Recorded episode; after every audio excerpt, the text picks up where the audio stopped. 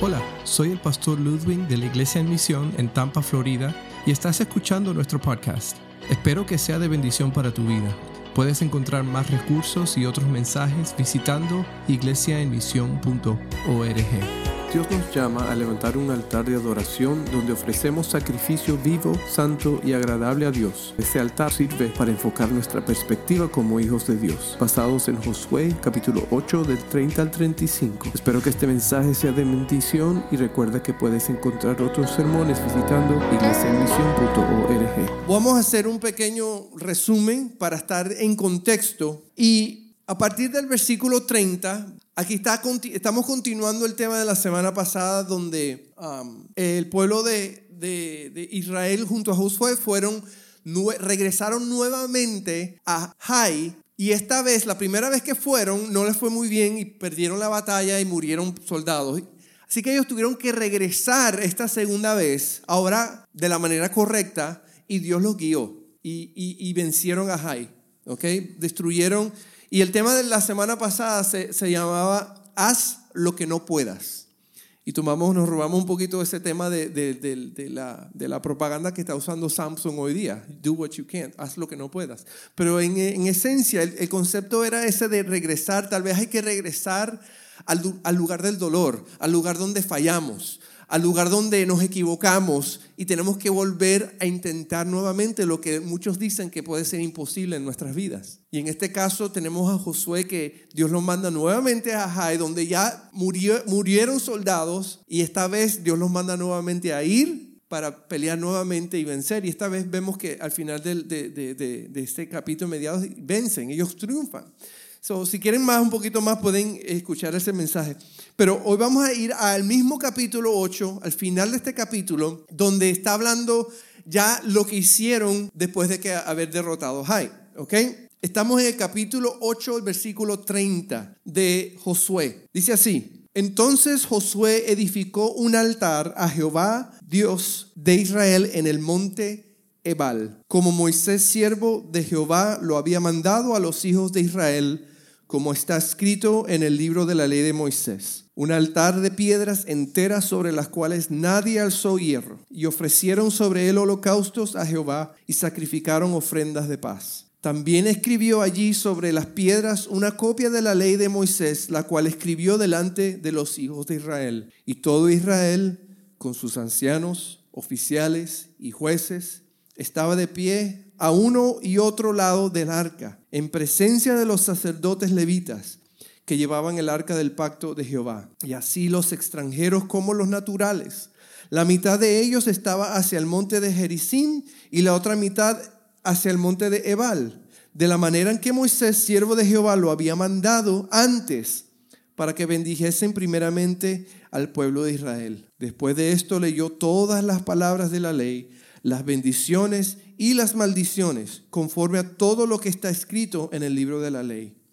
Y no hubo palabra alguna de todo cuanto mandó Moisés que Josué no hiciese leer delante de toda la congregación de Israel y de las mujeres, de los niños, de los extranjeros que moraban de entre ellos. So, para tener un poquito de contexto, voy a ir un pasaje de, de, Deuteronomio, fue, que fue cuando, como leímos, Dios le había ordenado, Moisés había ordenado que se hiciese lo que estamos viendo en este momento. Vamos a, eh, voy a leer un poquito unos pasajes para ir en contexto, para que todo el mundo esté en, el lugar donde tenemos que estar. En Deuteronomio capítulo 11, que todavía estamos aquí, el protagonista de toda esta historia de los primeros cinco, cinco libros de la Biblia, que se llama Moisés. Moisés, entonces aquí es donde le da esta orden de la cual estamos hablando en, en Josué. En Deuteronomio 11, versículo 26 al 32 dice que, he aquí yo pongo hoy delante de vosotros la bendición y la maldición. Y aquí nos va a explicar qué significaba eso. La bendición si oyeres los mandamientos de Jehová vuestro Dios que yo os prescribo hoy. So aquí Moisés le estaba dando las normas a Israel. Dios ha puesto la bendición delante de nosotros. Está disponible para todos nosotros. ¿Qué es lo que tenemos que hacer? Si oyeres los mandamientos de Jehová. Y dice 28, y la maldición, si no oyereis, si no obedecéis, ¿ok? En, Reina Valera actualizada, si no obedecéis los mandamientos de Jehová vuestro Dios y os apartáis del camino que yo os ordeno hoy para ir en pos de dioses ajenos que no habéis conocido. aquí entonces Moisés cuando da hablando esto al pueblo, le está diciendo, básicamente, obedezcan la ley para ser bendecidos, desobedezcan la ley para ser maldecidos. No es que Dios sea malo, es que nosotros somos desobedientes. Ese es el problema, ¿ok? Entonces Él les dice, en ese momento, hagan eso. Les dice también, y cuando Jehová, versículo 29, y aquí está la orden la cual Josué ahora está cumpliendo en el texto que leí primero. Cuando Jehová tu Dios te haya introducido en la tierra a la cual vas para tomarla, pondrás la bendición sobre el monte Gerizim, los dos montes, y la maldición sobre el monte de Ebal, que acabamos de leer, los cuales están al otro lado del Jordán, tras el camino del occidente en la tierra del Cananeo, que habita en, el Arabá frente a Gilgal, junto al encinar del More. Porque vosotros pasáis el Jordán para ir a posesión de la tierra que os da Jehová vuestro Dios y la tomaréis y habitaréis en ella. Cuidaréis pues de cumplir todos los estatutos y decretos que yo presento hoy delante de vosotros. Después que Moisés dice eso, en el versículo 27, este fue el versículo capítulo 11, el capítulo 27, él vuelve a repetir lo mismo. Cuando crucen el Jordán, ¿van a hacer qué? Van a repetir la ley, van a decir, esto es bendición y esto es maldición, ¿verdad? Y especifica el lugar donde lo van a hacer. Entre Jericim y Ebal van a hacer que es este altar y van a declarar y leer la lectura lo que Moisés ha dicho. So, Moisés se lo dice en el capítulo 11 de Deuteronomio. Moisés se lo repite en el capítulo 27.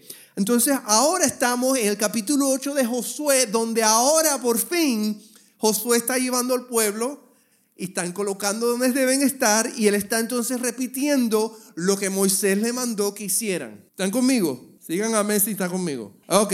Ahora, vamos a poner un paréntesis, vamos a hablar un poquito de por qué eh, un altar, ¿ok? Vamos a ver qué, en qué circunstancias se han levantado altares o se levantaron altares en el Antiguo Testamento.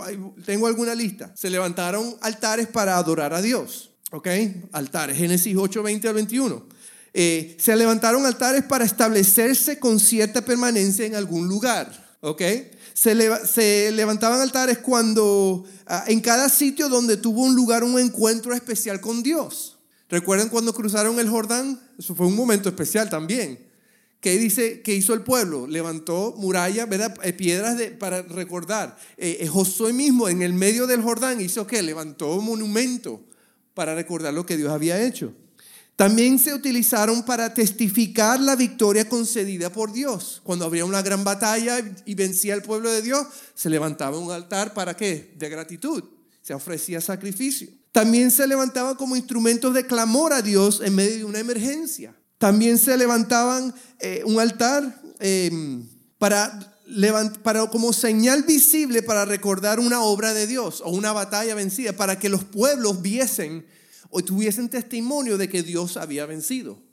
So, tenían muchos, muchos, muchos elementos esto, aparte del hecho de que los altares servían para, obviamente, principalmente para sacrificar y dar ofrenda a Dios. ¿Se acuerdan que en el Antiguo Testamento, muy diferente de hoy día, hoy no hacemos esto, pero en el Antiguo Testamento se ofrecían animales, se, se, se derramaba sangre como ofrenda, como expiación por pecados, por, por, por la familia, por las personas. Y eso era una práctica común porque Dios había establecido que la paga del pecado merecía la muerte, el derramamiento de sangre era necesario. ¿Para qué? Para que la ira de Dios fuese como que opacada, calmada, no quitada, sino opacada, porque sabemos que la ira de Dios no termina, no cesa hasta qué, hasta el sacrificio de Jesucristo en la cruz. Ya de ahí no los pecados ya no son tapados por la sangre de los corderos, sino que con Jesús su sangre borra nuestros pecados por completo. Por eso es que ya no necesitamos sacrificios, porque con la muerte de Cristo de una vez por todas, Él satisfizo, ¿sí? ¿Está bien la palabra? Satisfizo la ira de Dios que recaía sobre la humanidad por nuestros pecados. Y también, si ustedes recuerdan, el momento que Jesús muere en la cruz, ¿qué sucede? Algo muy simbólico ocurre, que el velo de separación en el templo del lugar santísimo se, se, rompe, simbolizando que ahora por medio de Cristo tenemos acceso a Dios. Ya no necesitamos un intercesor, ya no necesitamos un sacerdote o alguien. Lo único que necesitamos es que al sumo sacerdote, quien es Jesucristo. Pero entonces en este momento los altares servían para qué? Todavía Cristo no había venido, no había muerto, por lo tanto los sacrificios eran necesarios para ah, agradar a Dios de acuerdo a la condición que estaba. Ok, hablando de esto, entonces, entendiendo un poquito con por qué se levantaban altares, entendiendo un poquito que Moisés había ah, ordenado esto, entonces vemos que el levantar este altar en Josué capítulo 8, versículo 30, era algo que ya estaba ordenado por Moisés, ¿correcto? Con un lugar específico, correcto. Y debía suceder al cruzar el Jordán, correcto. Ellos cruzaron ya el Jordán, sellando así el cumplimiento de lo que la promesa de Dios, de que Dios le estaba entregando la tierra a ellos, ¿verdad? Ahora, fíjense que yo estaba leyendo este texto y, puse a pensar, este acto en capítulo 8 no sucedió inmediatamente, no ha sucedido inmediatamente al cruzar el Jordán. ¿Qué fue lo primero que sucedió cuando cruzaron el Jordán? Josué se encuentra con este hombre de paz, el jefe, el comandante del ejército de Dios que nosotros desciframos, pues descubrimos que eso era, que era Jesús que se había aparecido allí para dirigir el ejército, el pueblo hacia, hacia la tierra prometida y para enfrentar a quienes.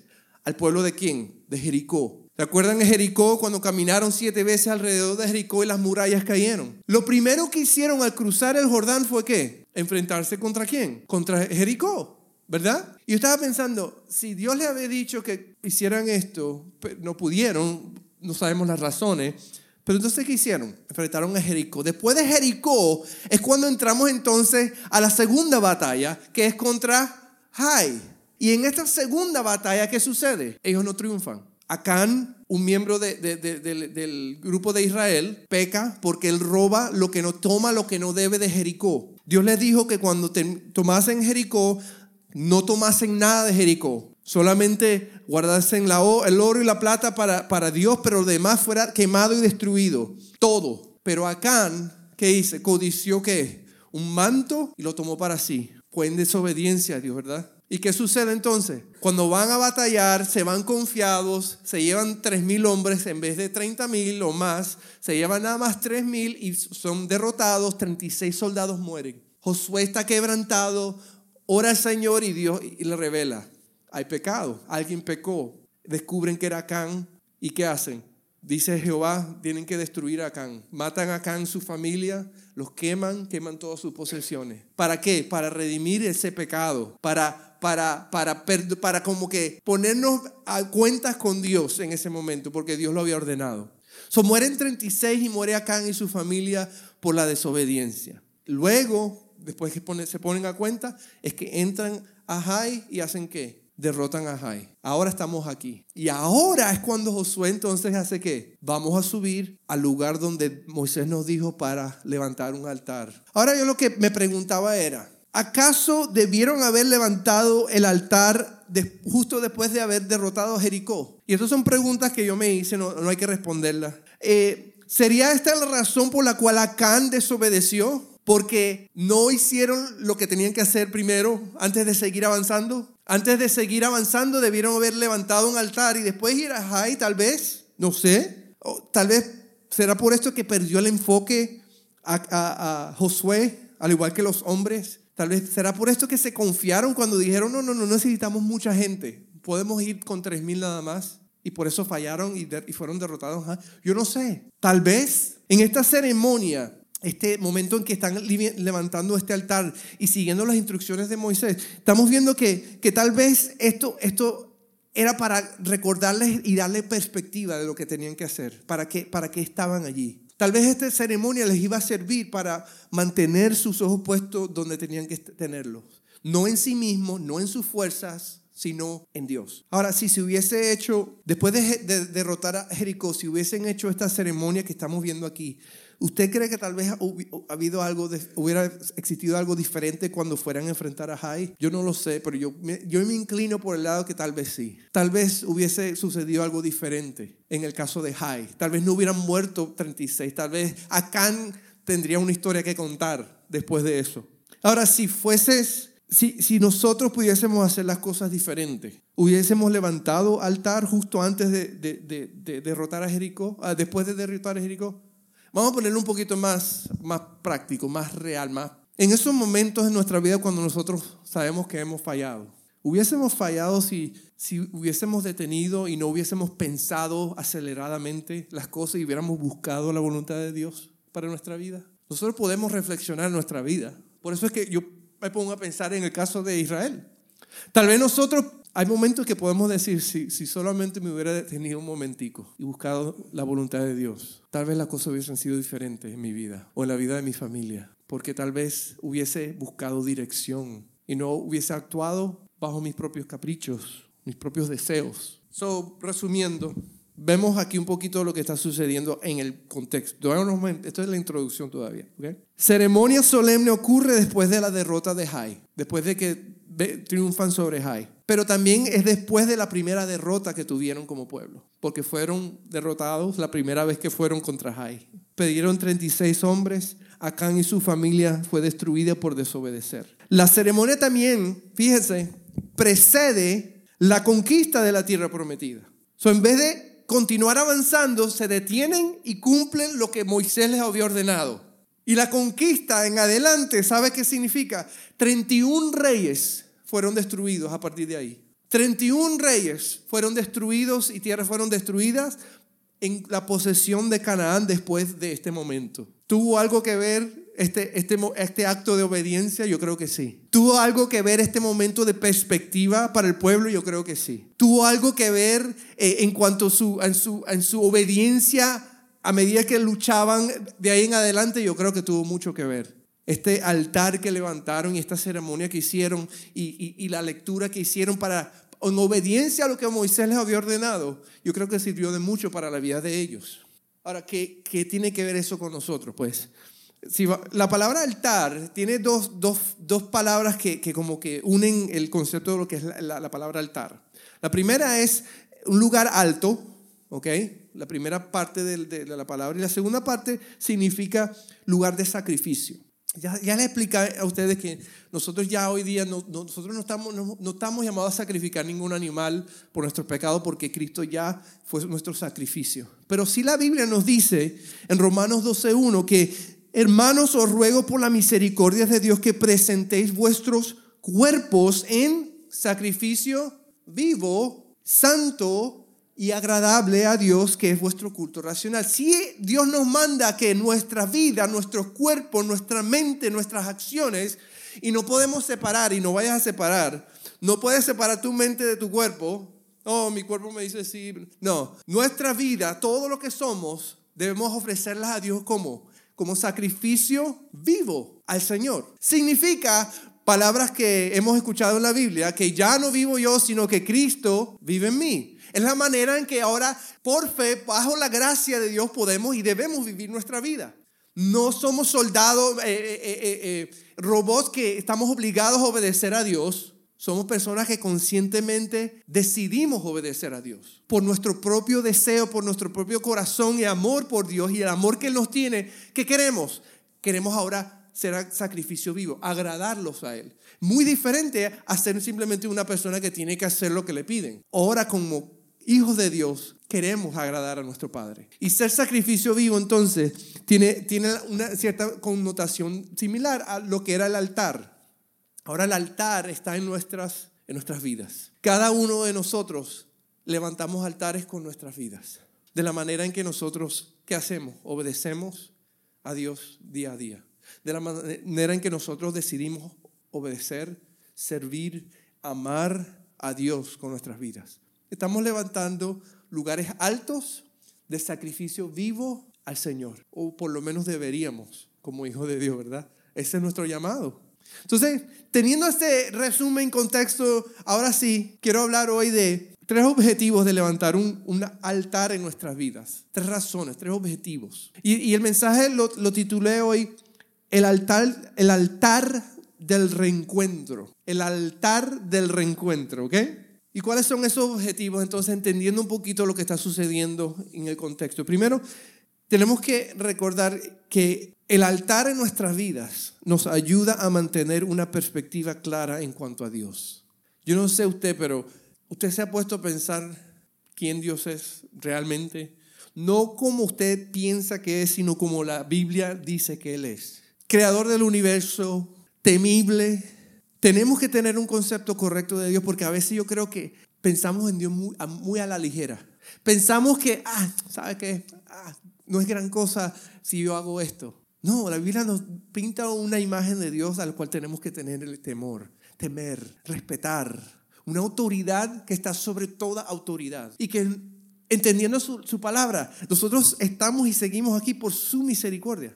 No por otra razón, no porque tengamos la salud o no tengamos la salud, es por su plena voluntad, su gracia es la que nos sostiene. Tenemos que entender el lugar que dio y levantar un altar en nuestras vidas es ayudarnos a recordar el lugar que le corresponde a Dios en nuestra vida. El lugar que le pertenece a Él. Tener un concepto correcto de Dios.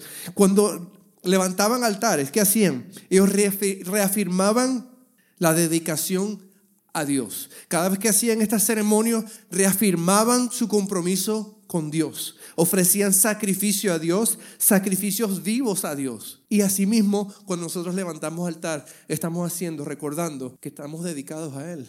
No estamos dedicados, mira, ni siquiera estamos dedicados a nuestro trabajo, a nuestras posesiones, porque ni, ni, siquiera estamos dedicados primeramente a nuestra familia, estamos dedicados primeramente a quiénes? A Dios. Dios le dijo en, cierta ocasión, Jesús le dice, si, si no odias a tu padre y a tu madre y a tu hermano, tú no puedes ser mi discípulo. Pero ¿qué? qué, qué? No, decía, si, si Dios no, no, está primero, si tú no entiendes el lugar de Dios, va a ser muy difícil que tú lo sigas. El joven rico que se acercó a Jesús, que aparentemente, según él, tenía todo, dinero y riquezas y lo demás, y había cumplido los mandamientos desde niño, también tenía, ¿qué? Una mala perspectiva. Porque creía que, que Dios era basado a lo que él había hecho.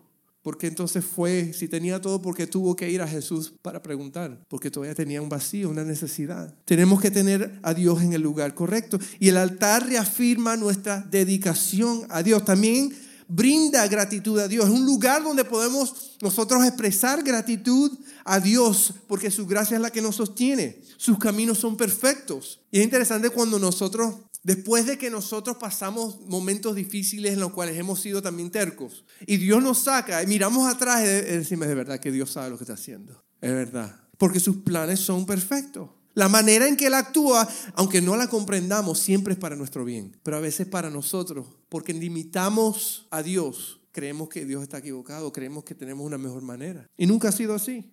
Pero también el altar afirma la victoria que Él que tenemos ahora. Afirma la victoria que la obtenemos por, por, Jesucristo, por lo que Dios Padre hizo por nosotros, ¿verdad? La manera de, de, de, prosperar, y cuando usa la palabra, yo sé que la palabra prosperar hoy ya no es muy, es muy, hay que tener cuidado con ella.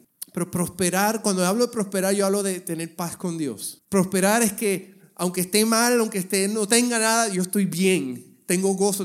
La manera de prosperar es llevar a Dios con nosotros. Es levantar ese altar diariamente y decirle, Señor, gracias porque tú eres fiel. Tú eres el que me sustenta. Al final del día, tú eres mi sustento. El altar también sirve de señal, como de servía en ese momento para los pueblos, también sirve para que otros vean a Dios en tu vida. Cuando soy débil, entonces soy qué? Soy fuerte. ¿Cómo tú puedes estar dando testimonio de tu enfermedad? Porque Dios es fiel, porque Dios ha sido bueno. Entonces, ese altar, ¿qué hace? Testifica a otros de lo grande que es nuestro Dios. Y también levanta una señal visible para recordar que Dios está obrando. Dios no, está, no ha parado. Y fíjense que mi hermano ahí donde estuvo se levantó y dio un altar. Levantó un altar dándole grosa. ¿Y qué hacemos nosotros? Maravillarnos de que Dios siga haciendo, como dijo en sus palabras, milagros. Dios sigue trabajando. Pero tenemos que entonces que levantar ese altar para tener ese concepto correcto de Dios. En tu vida, personalmente, diariamente, tú tienes que levantar un altar al Señor. Con tu vida, con tus palabras, con tus acciones. En tu trabajo, manejando donde estés, un altar donde siempre tengas a Dios en el lugar correcto, porque así entenderás el lugar que le corresponde. Tienes que tenerlo en el lugar que corresponde. En primer lugar, ayuda a mantener una perspectiva clara en cuanto a Dios. En segundo lugar, ayuda a mantener una perspectiva clara en cuanto a la palabra de Dios. Su palabra. Miren que en la ceremonia, en el capítulo 8, versículos 30 y 35, dice que ellos aclaran ahí la importancia de guardar la ley. Dice, si no guardas la ley, hay maldición. Si guardas la ley, hay qué? Bendición. Fue bien claro lo que, lo que Josué y lo que Moisés le dice al pueblo. Lo que Dios le dijo al pueblo. Obediencia a la ley es bendición. Desobediencia es maldición. ¿Qué ejemplo tenemos en, este, en, reciente que, donde vemos eso? El caso de Jai, donde Acán desobedece y ¿qué pasa? Muere. No solamente muere sino que vimos que hay consecuencias también, porque murieron 36 soldados. Donde vemos a Josué, líder de Israel, que es está quebrantado llorando delante de Dios. ¿Por qué? porque se sintió abandonado. Dios no lo abandonó, fue que el pueblo desobedeció, Acán desobedeció y por el pecado de uno todos sufren. Y eso sucede también en nuestras vidas. Eso sucede en nuestras familias. Cuando uno decide tomar otro rumbo, todos sufren, todos dolemos, porque eso es parte de, lo que es la consecuencia de estar en familia. Eso les dice, donde hay bendición, tiene que haber, va a haber obediencia, es donde viene la obediencia. Y fíjense que también en este texto vimos al final que nadie estaba excluido de escuchar la ley. Todos tenían que escuchar, ancianos, madres, padres, hijos, e incluso los que visitaban, los que estaban alrededor, todos escuchaban la ley. Por eso que tenemos que entonces tener una perspectiva en cuanto a la palabra. ¿Y cuál es la perspectiva? Tenemos que entender que la palabra de Dios es bendición para nuestra vida. Tenemos que tener claro eso en nuestra mente. No podemos creer que simplemente porque tengo este libro en mi casa abierto voy a ser bendecido. No. Cuando, estamos, cuando entendemos el concepto de la bendición, significa cuando nosotros vivimos y la aplicamos a nuestra vida es donde hay bendición. No cuando creemos que es un amuleto de buena suerte. La palabra de Dios es viva, dice la palabra que es eficaz que es más cortante que toda espada de dos filos. La palabra de Dios penetra a lo más profundo de nuestra vida y transforma desde adentro hacia afuera. La palabra de Dios tiene ese poder. Tenemos que entender el lugar que le corresponde y poner la palabra. Y cada vez que levantemos ese altar, tenemos que recordar la importancia de la palabra de Dios. Es vida para nuestras vidas. Es vida. Y nadie debe ser excluido de ella. Porque tú crees que Dios nos tiene aquí para proclamar las virtudes de aquel, ¿verdad? Para que aquellos que no han escuchado escuchen, porque la palabra es vida. Sin ella no hay vida. Sin ella no tenemos esperanza. La Biblia dice que la palabra es lámpara a nuestros pies. Y también la palabra es que la que encamina nuestro paso. Ahora, pero yo quiero que veamos la importancia por lo cual esta palabra debía ser cumplida. Fíjense Vamos a ir todos al capítulo 1 de Josué, versículo 7. Y creo que veamos un versículo aquí importante. Josué 1, 7. Y yo quiero resaltar aquí la importancia de cumplirla, la palabra de Dios. Josué 1, 7 dice, y lo voy a leer, yo voy a leerlo en la versión Dios habla hoy porque tiene unas palabritas más claras para, para, para resaltar. Dice, lo único que te pido es que tengas mucho valor y firmeza. Fuerza se dice valiente y que cumplas. En la versión Reina Valera del 95 dice, cuidando de obrar conforme a. La versión del 60 que tal vez usted tiene dice, cuidando de hacer, ¿verdad? Que cumplas toda la ley que mi siervo Moisés te dio. Cúmplela. Me gusta esta versión porque dice así, al pie de la letra para que te vaya bien en todo lo que hagas. Eso fue lo que Dios le dijo a Josué, ¿dónde? Al principio del libro de cuando Dios llama a Josué, el principio, le dijo, esfuérzate, sé valiente tres veces, y en una de esas ocasiones especifica, esfuérzate y sé valiente de cumplir, de hacer, de obedecer, de obrar toda la ley. Y al final del versículo dice, al pie de la letra. La importancia de la palabra, Jehová mismo se la dijo a Josué, cúmplela tal cual como te he dicho. Y que fue lo que le dijo, cuando entres a la tierra, cuando cruces el Jordán, levanta. Y da la casualidad de que no levantó altar, derrotaron a Jericó, no levantó altar, se enfrentaron a Ai, ¿y qué pasó? Vino la desobediencia. Vino la desobediencia. ¿Será porque no la cumplió en ese momento cuando debía? Y fíjate que me puse a ver el mapa. de donde fue Jericó y donde estaba Jai, y después de Jericó hubiesen podido subir exactamente lo mismo que hicieron de Jai, subir, y pudiesen haber hecho lo que Jehová le había mandado. Pudiesen estar, haber estado bien con Moisés, obedecer y bien con, con, con Jehová cuando le dijo, cumple todo al pie de la letra. Pero cuando no cumplieron al pie de la letra, vemos un fracaso en Jai. Vemos muerte, desobediencia, desenfoque. Pero después de que levantan el altar, vemos que éxito, triunfo, victoria, bendición. Sobre la importancia de qué? De cumplir la palabra. Ahora quiero, quiero tocar un punto un poquito más cercano nuestro. La Biblia habla de que Jesús es el verbo, es la palabra encarnada.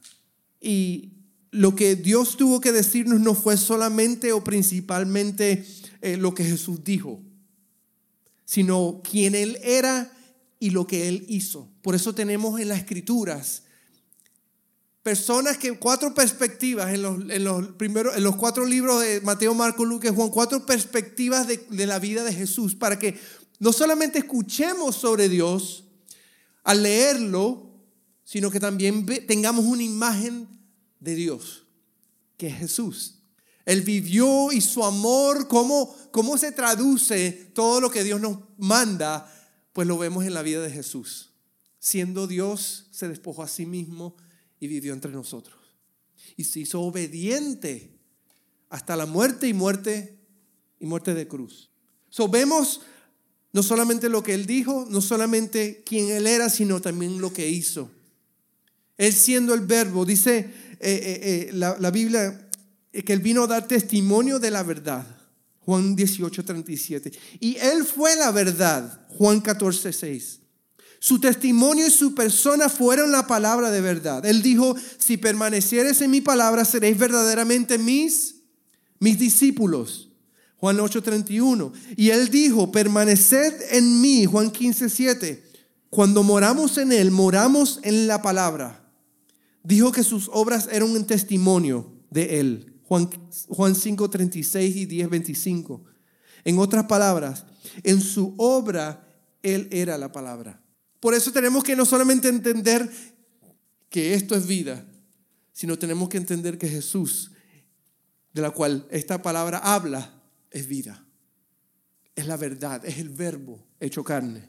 Entonces el altar nos mantiene, nos mantiene morando, establecidos en Jesús. La semana pasada hablamos de una palabrita que no me acuerdo cómo se dice, se la puse ahí pero el término que se saca del texto de Efesios 6, 13 y 14 cuando dice que tenemos que mantenernos firmes. Y, repite esa palabra de estar firmes. Y después dice ceñirnos del cinturón de la verdad. Jesús es la verdad, ¿verdad?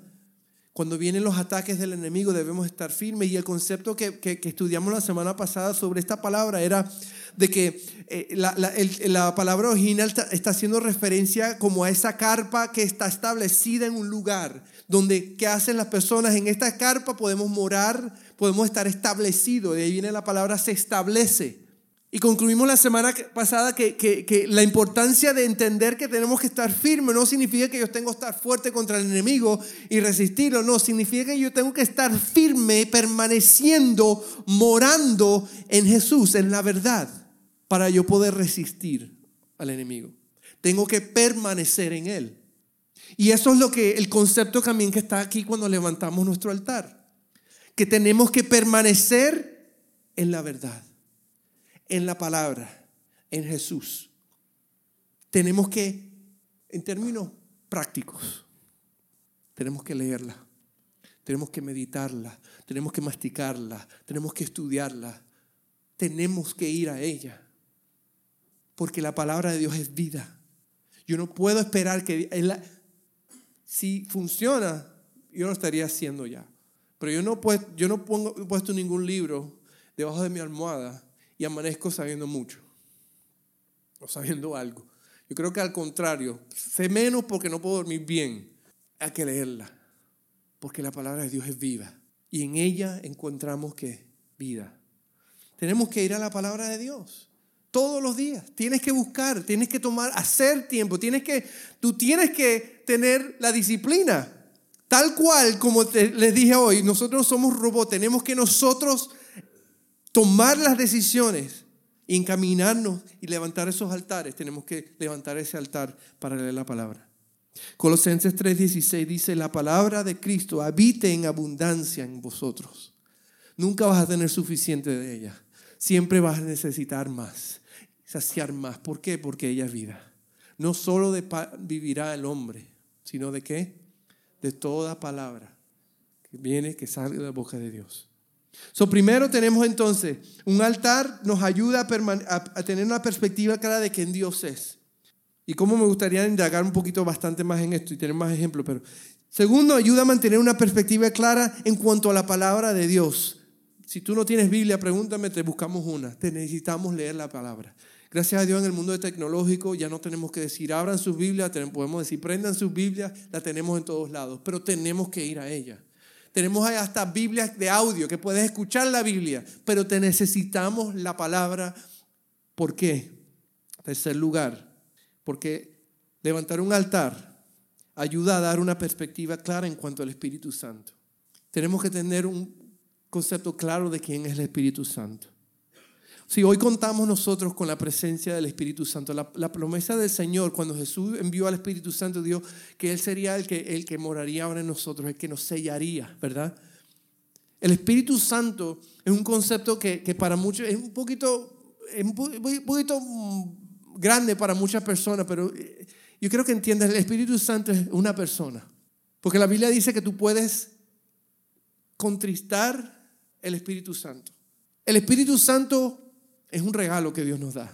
El Espíritu Santo es Dios mismo. Y la Biblia dice que el Espíritu Santo viene a morar en la vida de todo aquel creyente, todo aquel que, que ha sido perdonado por la sangre de Jesucristo. Jesús, antes de partir, dijo, yo me tengo que ir porque les conviene que yo me vaya. ¿Por qué? Porque les enviaré el Espíritu Santo. Nosotros contamos con la presencia del Espíritu Santo hoy día. Cuando somos hijos de Dios, cuando entendemos que Él nos salvó, contamos con Él. Sin Cristo no tenemos el Espíritu Santo, con Cristo tenemos el Espíritu Santo. Quiero que tengamos bien claro eso. El Espíritu Santo no va a venir a una persona simplemente porque Dios le... No, Él va a venir y, lo que el trabajo del Espíritu Santo sobre los creyentes es muy diferente al trabajo del, del Espíritu Santo que está haciendo en la vida de los que no creen en Él. Porque el, Dios, el, trabajo del Espíritu Santo para los que no creen es para, ¿para qué? Para contristarlos, para que ellos se abran, que sus corazones cambien y puedan recibir la palabra. Pero sin de convencerlos del pecado. Sin, sin el Espíritu Santo nadie es convencido del pecado. Y esperemos que nadie sea convencido del pecado sin el Espíritu Santo, porque eso no, eso no, eso no existe. Eso es simplemente convencimiento de algo y, sus frutos darán fruto. Pero quiero que entendamos también, tenemos una, tener una perspectiva correcta del Espíritu Santo. Juan 14, 15 dice, Jesús hablando, dice, si me amáis, guardad mis mandamientos. Otra vez la, la importancia de la palabra. Y dice, yo rogaré al Padre y os dará otro consolador para que esté con vosotros para siempre. El Espíritu de verdad, el cual el mundo no puede recibir porque no le ve ni, ni lo conoce, pero vosotros lo conocéis porque vive con vosotros y estará en vosotros.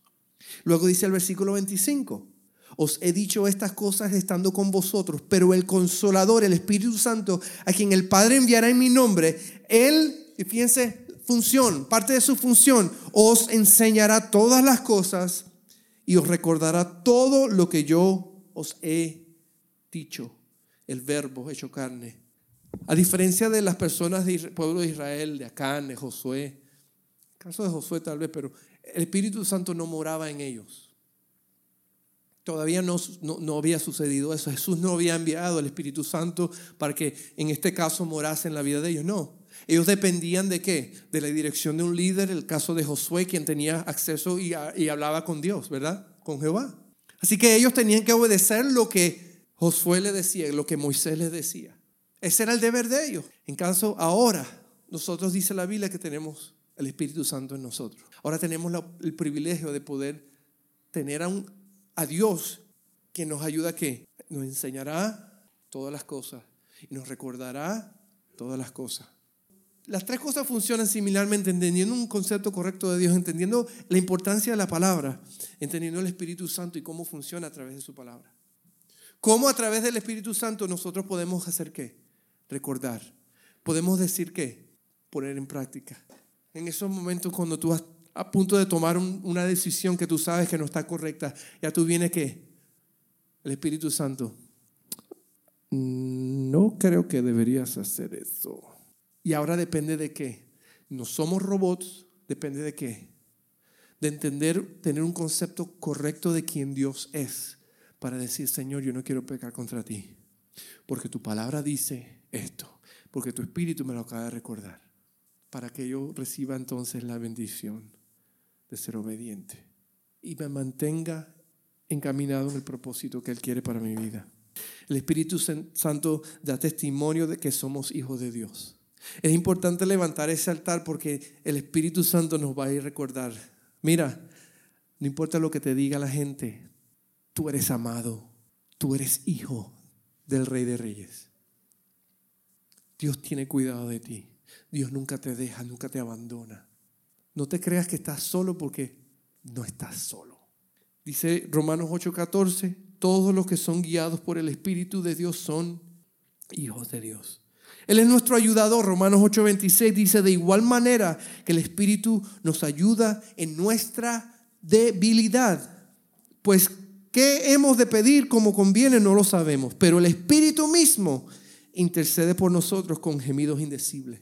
Es decir, que cuando levantamos el altar, nosotros ni sabemos qué decir, pero ¿sabes qué?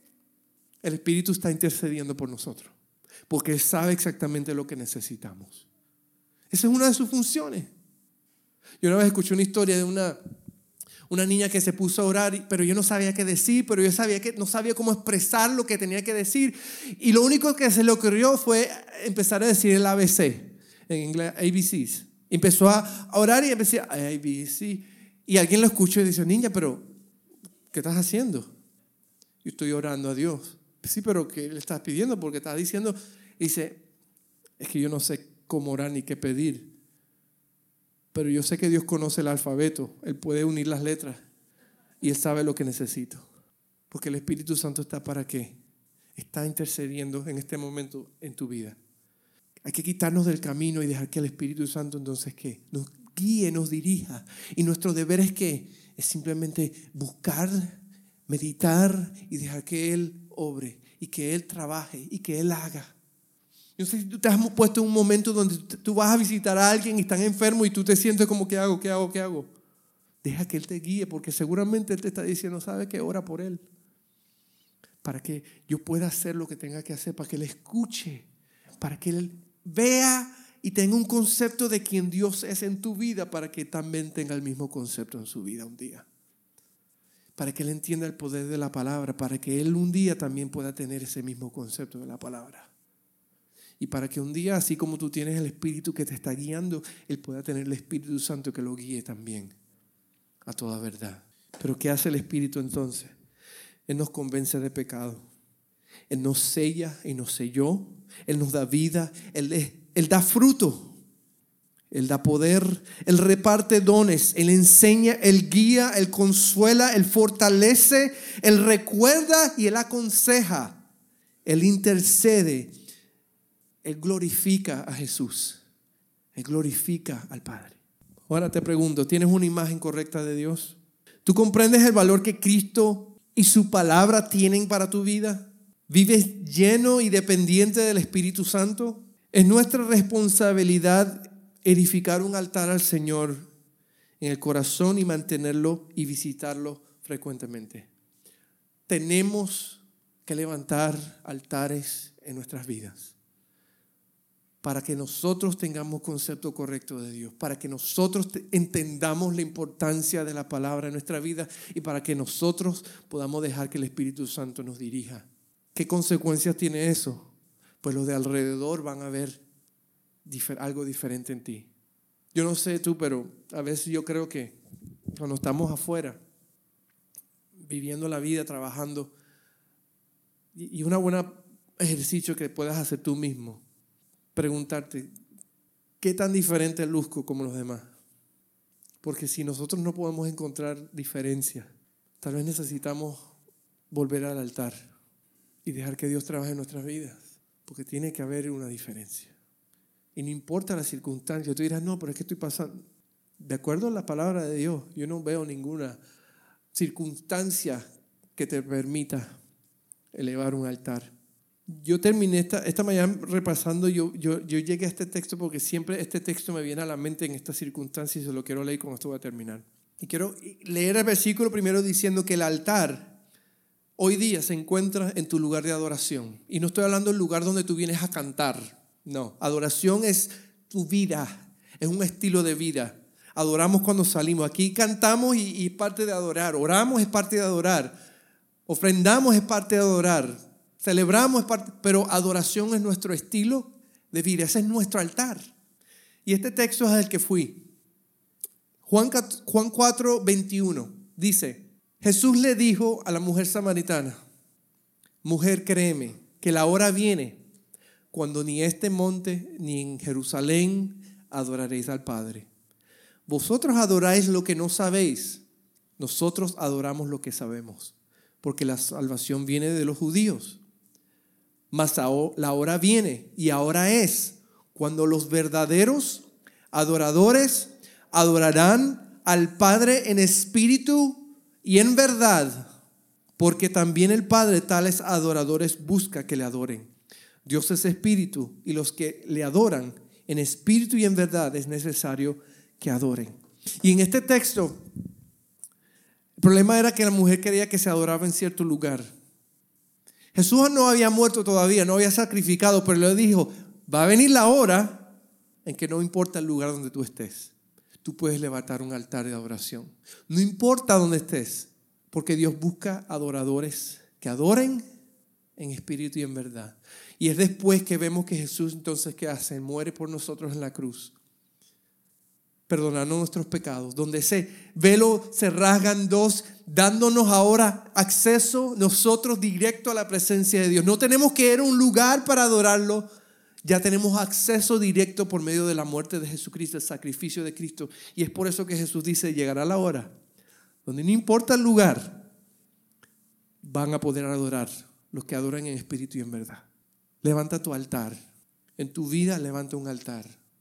Todos los días levanta un altar para que tengas perspectiva correcta.